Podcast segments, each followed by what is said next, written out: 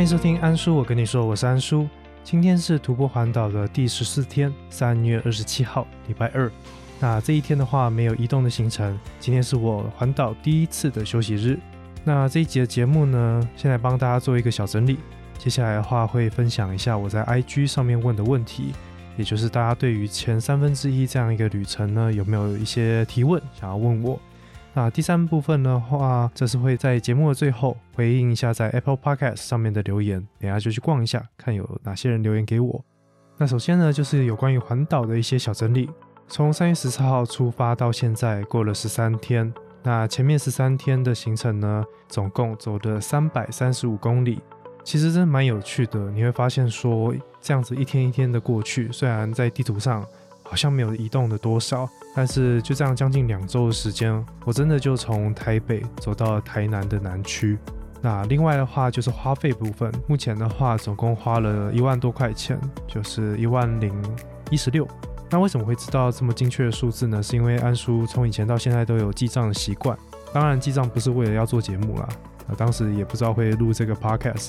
而另外一个比较大的花费呢，则是在出发的时候所购买的国内旅游平安险。因为这也是在我出发之前，我的朋友啊，他也就是我的保险业务，他是建议我说这样子一个旅行，买一个便宜的旅行险，算是多一点保障吧，所以才会花到一万块这样的一个数字。所以小整理就到这边。那接下来就是在 Instagram 上面，我也有问大家说，对于我前三分之一的这样的一个旅程有什么问题？那我就照着发问的时间来一一回答。首先的话是我的前同事，也是之前有来参加我才没有睡着那大赛的苏维。苏维问说：“我下一次的旅行计划是什么？”我下一次旅行计划应该就会去东部或者是绿岛、蓝屿其中一个。我比较想要去外岛了，因为还是想要潜水。那只是说要找到潜班一起去，不然的话自由潜水是没有办法一个人下潜的。如果大家有印象的话，我们要注重的是潜班制度，这样才比较安全。所以我下一次的旅行应该还是国内啦，那就是想要去外岛潜水这样子。接下来的话是 Podcaster 瓦卡利贡，啊，我还不确定说是 Taylor 还是 Mona 问的问题。啊，总之就是他们提问说，在这一路上有没有吃到很惊艳的美食？呃，如果大家有印象的话，我在 EP 零五的时候有分享，那个时候因为别人的介绍去吃了小时光面食馆的水晶饺，我真的觉得那个很好吃啊。再来的话，当然就是在台中的时候，到我外公家，我妈煮的东西真的是，我觉得家里的味道就是这辈子最好吃的味道。但至于回归到我身上，其实我是一个对吃比较没有研究，甚至没有什么要求的人，就是不要有香菜跟芹菜。其他的话，我觉得吃饭这件事情。就是大家说的嘛，饭要一起吃才会更好吃，所以跟朋友吃饭吃什么都好。那接下来的话是十七岁酒吧的店长 Lan，他问我说还会想要再去一次吗？嗯，如果还要再环岛一次的话，我应该就不会选择用徒步的方式。主要几个原因啊，第一个是它真的太花时间，那再是徒步环岛对于脚的负担真的蛮重的。嗯，前面可能也有分享过，就是我在环岛完之后。花了一段时间去看复健科，才把脚调整成比较舒服的一个状态。那最后的话，我只是觉得说，我会选择用单车的方式环岛。虽然它上坡非常的累啊，但是在下坡的时候是用滑的，非常的轻松，非常的愉快。所以如果还要再环岛一次的话，我会选择单车环岛，也比较容易揪到人吧，对不对？徒步环岛谁要跟你去啊？吓死了！虽然我真的有朋友问我说要不要再走一次啊，但真的不要，先不要。再的话是 A N I 随机组合的兔子，他问的问题是什么时候有女朋友？呃，我在四五年前有女朋友啊。如果你想知道的话，那如果你是问未来的话，这件事情我也不晓得，你要不要去帮我问一下月老？就女朋友这件事情，现在不怎么强求啦。那我觉得合得来最重要，因为因为我觉得交女朋友这件事情就是要找到对的人。然后愿意给彼此空间以及尊重啊，去做各自想要做的事情。比如说，我现在就是在录 podcast 嘛，但如果是那一种非常黏的话，那就会再重新考虑。即便对方可能都是我菜，我觉得理念合最重要啦。那另外最大的成分应该就是缘分，所以现在嗯看开了，就如果有的话就再说吧。那接下来的话是开启新档的轮椅小子，他问的是说在环岛的时候脚受伤怎么办？嗯，脚受伤对我们来讲真的是非常困扰的一件事情。那我在中途也算是有受伤啦，所以怎么办呢？真的就只能休息。那休息的风险是什么？就首先可能会怠惰，怠多久就可能会想要放弃。那另外的话就是看你要休息多久，你休息的越久，你所要负担的住宿费用就越多。所以，嗯，我觉得最好的还是在受伤之前做防治吧，就是用正确的方式走路，然后并且不要太赶，这样可以保护脚部的肌肉跟肌腱，然后也不会长太多的水泡。那当然就是选对好的袜子跟鞋子也非常的重要，它可以减少你产生水泡的机会。最后一个话是荒唐小姐欧贝贡的 Cheryl，只打两字艳遇。嗯，要先问一下艳遇的定义是什么？但我自己觉得算没有吧，就顶多就是之前在我才没有睡着的大赛里面，兔子问的问题，就是在之后的某一天有一个波兰的女生，就是跟她相处互动还不错。那因为当时还好傻好天真，所以没有答应她的邀约。就让他自己一个人去走一些行程，那我则是继续待在民宿休息。就对啊，实力单身。OK，所以在 IG 的回复就到这边。我们接下来就来到徒步环岛第一次的休息日，在台南的这一天，我做了哪些事情？那一天就是睡到自然醒啊，虽然自然醒也是早上九点左右。那我依稀有印象，就是 Amber 送小孩子出去的时候。有跨过我哦，因为我的睡觉地方是他们家客厅的重要干道上，所以小朋友就 over my dead body，就这样跨过我，然后去上学这样子。那 Amber 在送完小朋友之后呢，也非常的贴心，帮我买了一份早餐回来让我吃。所以呢，我就这样子在 Amber 家吃着早餐，看着电视，就真的是非常的废。然后在思考着我今天到底要做什么，因为前一天说要准备，结果好像也没有查出个什么所以然。原因是因为我并不是一个很会旅行的人，在这些什么景点啊或者行程规划上都没什么经验，甚至可以说有点懒惰，所以就只跟自己讲说我要出门，因为都到台南了，就要出去走走看看，这样才像是一个休息日。那因为我徒步环岛的时候穿着其实都比较特别哦，因为如果还要带额外的衣服给休息日用。那就代表你的背包一直要背着它们，直到你休息的时候再把它拿出来用啊。它们都是一些重量，也是会占空间，所以我休息日的时候其实都穿的跟我在行走的时候差不多，就是都是排汗的那种排汗衫，然后运动裤子，以及一件大红色的那种防风的薄外套。然后鞋子的话就是登山鞋。那台南大家如果想景点的话，可能就会想到奇美博物馆，而在当时奇美博物馆我并没有去过。那我也知道那边有非常多漂亮的景点呐，或者是它有博物馆嘛，我就不希望我穿着这样子第一次的去参观集美博物馆，所以这个景点呢，到最后就是被我取消掉。那至于台南还有哪些地方可以一个人去那边慢慢走、慢慢逛，查着查着就决定要去市草的绿色隧道去看看，因为那个景点也算是世界上有名的一个景点。想说，诶，刚好当天是礼拜二，不是周末，也许去那边的话人会比较少。所以就跟 Amber 家借了摩托车，一个人就这样骑着一台一百五十 CC 的大大摩托车出发，在台南晃晃。当时准备要牵车的时候有点紧张，想说会不会忘记骑车。之后想想，哎，也还好啦。就一来这件事情不会忘，二来其实也才过两周而已。像现在疫情期间，我摸车也是好久都没骑了。对啊，所以当时真的想太多了。那就这样子哦，就借了车骑了出去。也没有特别绕去哪里，就直接往四草绿色隧道那边直接前进。而到了那边，其实人比想象中的多一点，但的确没有很多，因为礼拜二嘛，就找个地方把车丢着，然后赶快去排队。那也没花多少时间，就轮到我这一批要上船。不知道大家有没有去过这个景点？这个景点呢，就是有小亚马逊这样的一个美称，它就是一个河道，而两边的红树林呢，就这样子延伸到彼此。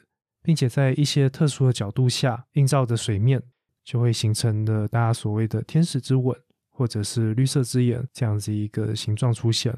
那因为它是一个平静水域，所以镜面的反射非常的清楚。大家如果有兴趣的话，在疫情过后可以亲自到那边看一看。但如果想要抢先看的话呢，就是本集的封面，或者是可以到我的 IG 都可以看到我当时的作品。那这边就可以跟大家讲一下我这个作品当时是怎么拍出来的。当我们跳上船之后呢，导览的阿姨就跟大家说，由于今天并不是周末，所以等等到河道中间，船长将会把我们的竹筏打成横的，让我们有更多的时间可以好好的拍照。那当听到这个消息的时候，我就开始认真观察整艘船上面是不是有适合拍照的位置。那引起我注意的就是我们上下船的那个地方，那个地方为了让旅客更容易上下船，所以船身的侧面就是侧板的部分呢，它的高度就有往下修，使得那一处它与我们的甲板的高度呢几乎是同高。大家知道，如果拍照要有倒影的话，当然就是越贴近水面越好。所以当听到导览阿姨这样讲之后呢，我就跟自己说，等一下可以自由移动的时候，就要赶快往那边跑。那随着船只的移动，导览阿姨以及船长就会跟我们讲说，哎，要注意一下，不要去摸，或者是不要去撞到路边的红树林。就这样子，慢慢的、慢慢的，你河道上只有两艘船这样来回移动。那终于轮到我们要在河道上静止并打横的时候呢，我就从自己的位置站了起来，然后慢慢的移动到我刚刚所讲的那个位置。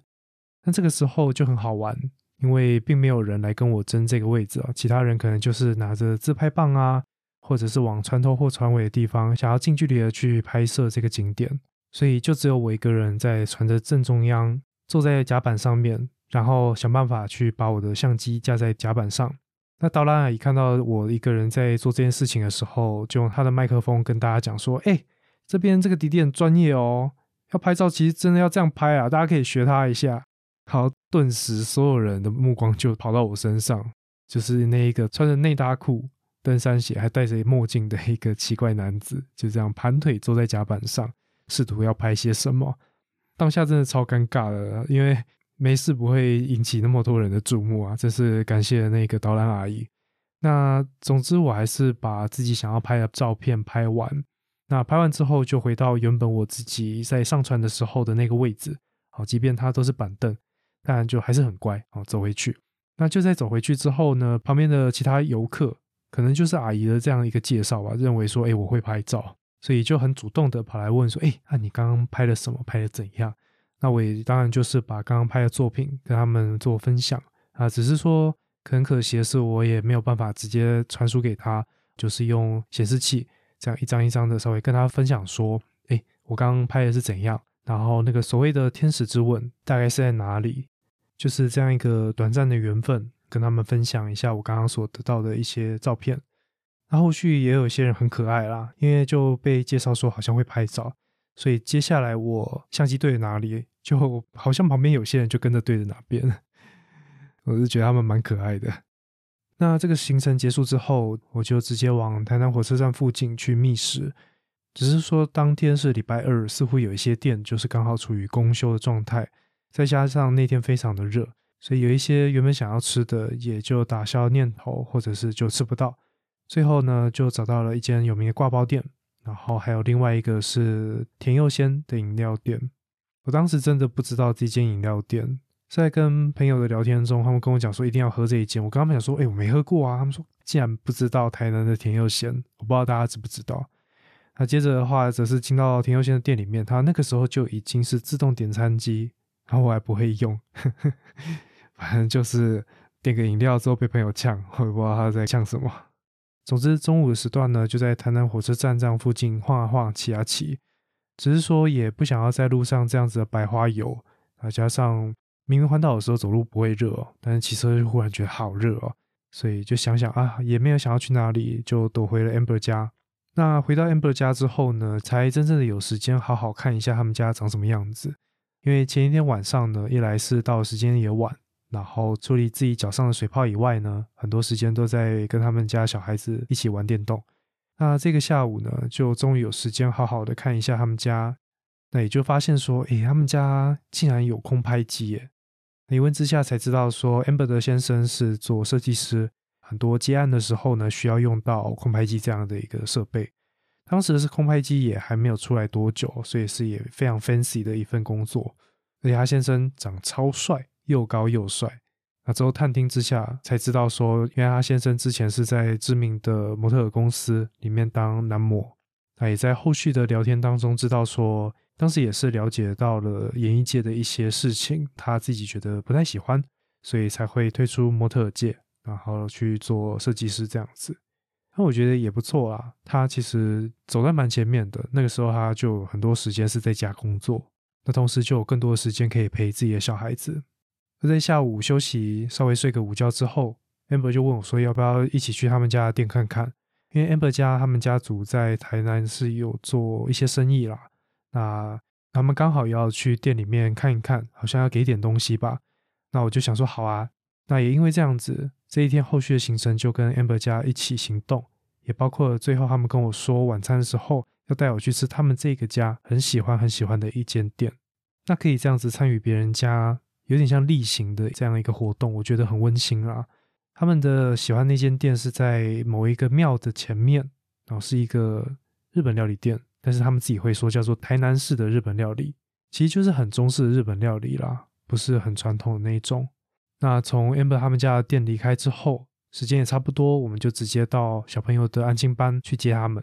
那当接到他们的时候呢，我忘记到底发生什么事情了。总之，他们家老大好像犯了一些错，然后这对父母就尝试着要教育他一些什么。那是我第一次亲眼目睹家长是用讲理的方式来跟小朋友做教育，因为当时的老大好像有点脾气，所以在车上也是蛮欢的。那如果是在过去的年代，当然可能就是直接骂，大声的骂，或者甚至出手。我们之前的家庭教育也会让我们感受到，说父母应该是一个非常权威的一个存在。但 Amber 家就出乎我意料，他妈妈就是先想办法让小朋友冷静下来之后，好好的来跟他一句一句的去分析，说刚刚到底发生什么事情，你做了什么事情，以及为什么你会受到惩罚。但另外一个让我更惊讶就是，其中。Amber 的老公似乎的确有做错一些事情，导致这些冲突的产生。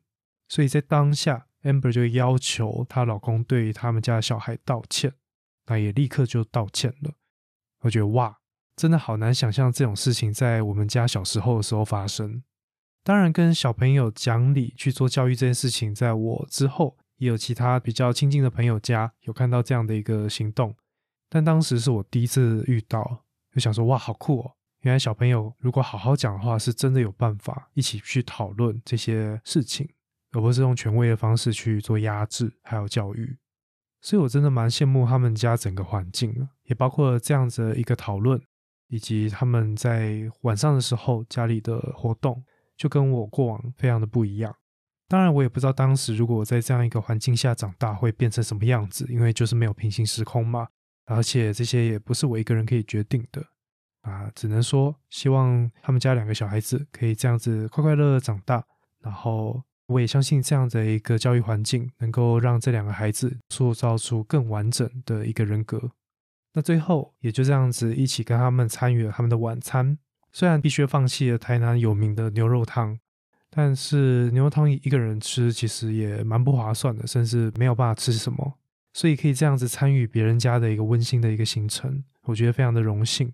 并且也在结束之后回去牵车的路上，amber 就说：“哎，我们等一下晚上还要不要吃宵夜啊？”就在小朋友面前讲说要吃宵夜，所以也买了绿豆汤，还有状元糕。我才发现，哎，那是我第一次吃状元糕这样的一个点心，也蛮好吃的啦。因为以前都在夜市上看到，但从来没有想过要去买它，所以也很开心哦，有这样子第一次的尝试。那也在牵车之前，台南的街道上。就看着这一家子，父母亲都还很有活力，并不是说啊，就小孩子走小孩子的，然后爸妈走在前面，或者是怎样的。就是 Amber 还会去闹他的儿子们，然后走一走去踢他们的脚底板，就这样互相闹啊闹闹啊闹的，非常的有活力，也非常的温馨。那我看到这样的一个互动呢，我就特地的放慢脚步，在他们后面呢，帮他们留下了一张不一样的全家福。那最后就上了车，回到家里。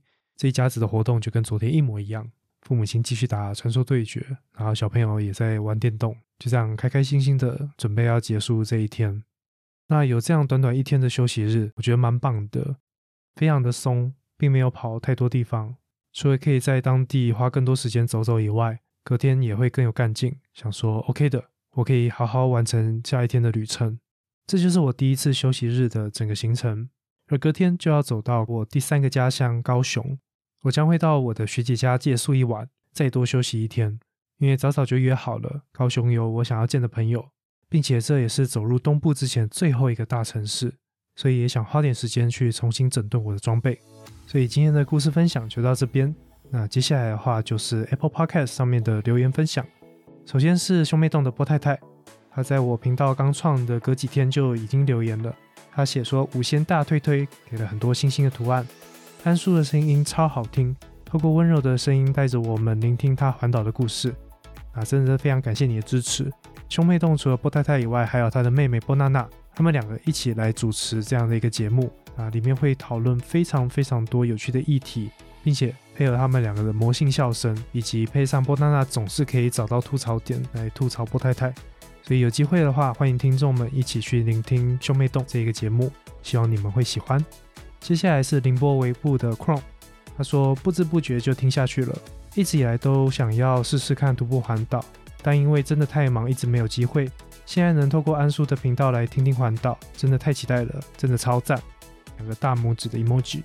那我自己是觉得说，身为一个台湾人，出生在这个报道上面，台湾其实真的没有很大，但是你说小也没有很小，所以环岛这件事情呢，就变成稍微有点挑战性。那我认为，如果真的有机会的话，就用自己舒服的方式去把自己的家乡绕一圈，我相信会有非常非常多的收获。那如果想要尝试徒步环岛的话，我觉得可以稍微做一下规划，不要像我当时一样直接裸辞，然后就冲出门这样子。对于上班族来说，比较好的方式真的就是分段走。